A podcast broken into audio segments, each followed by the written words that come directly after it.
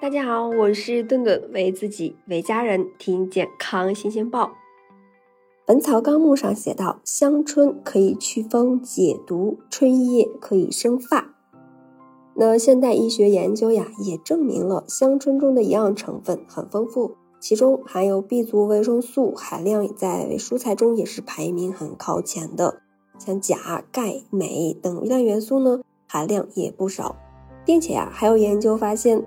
啊，春菜煎汁对金黄色葡萄球菌、肺炎球菌、痢疾杆菌、伤寒杆菌等有明显的这种抑制和杀菌的作用，对预防疾病呀有所帮助。但是呢，当我们正要兴高采烈的拿起筷子吃香椿的时候，叮咚，家族群里发来了一些这样的消息，说啊，重庆七十五岁老先生中毒，那罪魁祸首呀。竟是香椿炒蛋中的亚硝酸盐含量超标。这条消息不知道你们见过没有？连着几年了，这种啊，一到吃香椿的季节，各种公众号呀就开始给我们推送这种消息。那这个吃香椿真的能吃成这种亚硝酸盐中毒吗？我们都知道，亚硝酸盐通常呀会出现在泡菜或者是隔夜菜里面。刚买回来的新鲜香椿里怎么会有亚硝酸盐的身影呢？实际上呀，所有的植物中基本上都或多或少有一定量的亚硝酸盐和硝酸盐。这是因为植物在生长的过程中离不开氮肥，自然环境中的氮元素呢是无处不在的。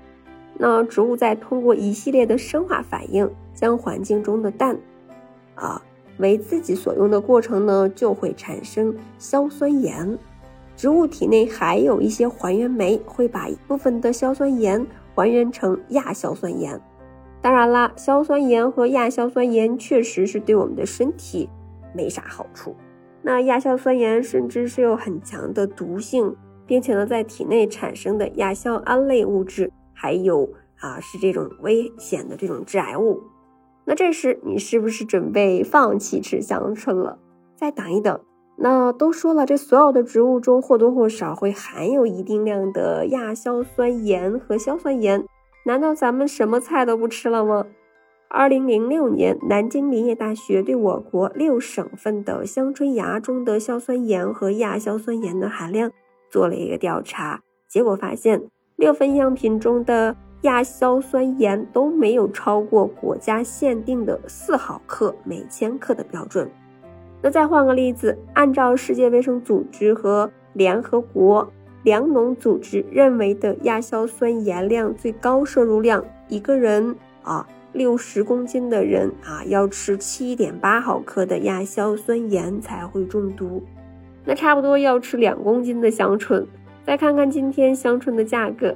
我们反倒是吃不起了。那说到说到这儿呀，那要是真的还不放心，那我们再来教大家一个方法，可以轻松的减少香椿中亚硝酸盐的含量。研究表明呀，这种超烫香椿一分钟就可以去除三分之二以上的亚硝硝酸盐和啊硝酸盐。除此之外呢，香椿在不同的生长时期，亚硝酸盐的含量也不一样。一般来说呢，香椿嫩芽中的亚硝酸盐含量比较低。那如果啊已经是啊烂香椿了，就千万呀就别贪便宜买回来吃了。